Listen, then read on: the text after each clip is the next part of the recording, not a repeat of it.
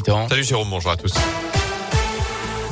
Et d'abord, sur les routes, soyez prudents. Une chaussée glissante sur les hauteurs, notamment dans les monts du Forêt de la Madeleine, où on nous annonce ce matin la présence de neige et de verglas à partir de 900 mètres d'altitude. Des opérations de traitement sont en cours sur les routes. Soyez donc prudents dans ces secteurs. Notez par ailleurs ce grave accident hier en fin de journée. À Unieux, deux voitures se sont percutées aux alentours de 19h. Une conductrice âgée de 80 ans a été grièvement blessée, transportée en urgence absolue vers l'hôpital nord de saint avec un pronostic vital engagé. L'autre conducteur âgé de 30 ans lui a été légèrement touché. Elle a une un non-lieu dans l'affaire Céline, cette stéphanoise de 38 ans, décédée en février 2018 après des appels répétés au SAMU.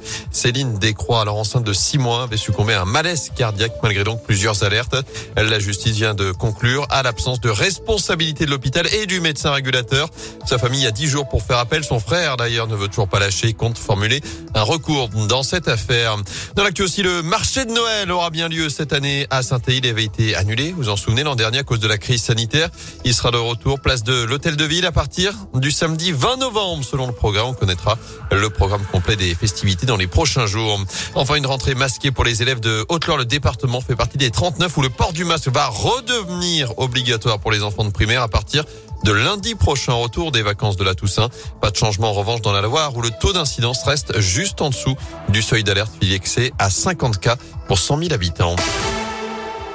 Mesdames, le bus du cœur vous attend place Jean Jaurès. L'opération ne vous dit peut-être rien car il s'agit de la première édition cette année, mais Saint-Etienne est la dernière étape du bus du cœur. Après plusieurs autres villes en France, ce bus qui vise à sensibiliser aux maladies cardio-cérébrovasculaires chez les femmes fait escale chez nous. Il faut savoir que 200 femmes décèdent chaque jour en France d'une de ces maladies.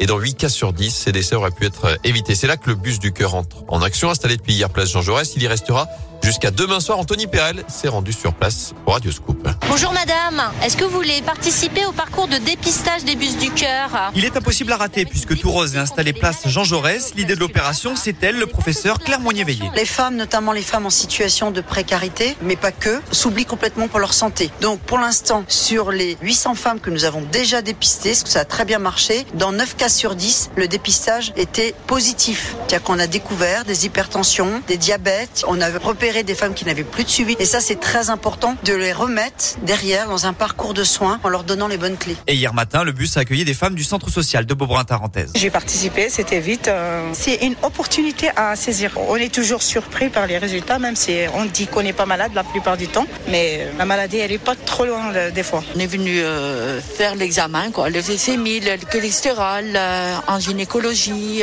et on a eu les résultats, quoi. C'est un peu triste, quoi. Car souvent, tout n'est pas parfait. Depuis le début de l'opération nationale, dix femmes ont dû être hospitalisées après leur passage par le bus du cœur. Notez qu'une conférence exceptionnelle est organisée ce soir à partir de 18h à l'hôtel de ville de saint en foot, de nouveaux coups durs pour les Verts avec deux absences pour plusieurs semaines. Celle d'Ivan Neyou touché à la cheville, absent au moins trois semaines, quatre semaines pour Harold Moukoudi, victime d'une lésion musculaire. Ils seront forfaits pour la réception du Clermont Foot dimanche après-midi. En Ligue des Champions, Paris perd la tête. Le PSG tenu en échec de partout hier soir sur le terrain de Leipzig. Les Parisiens sont désormais deuxième de leur groupe à deux journées de la fin de cette phase de poule. Enfin, on revient sur le tirage au sort de la Coupe de France et le gros lot pour Blavozy. Les joueurs de Haute-Loire vont défier Rodez, équipe de Ligue 2 au septième tour. Ce sera le samedi 13 novembre à 14h. Le Puy affrontera de son côté André Andrézieux ira sur le terrain de Vichy et puis Côte Chaude recevra le voisin d'Au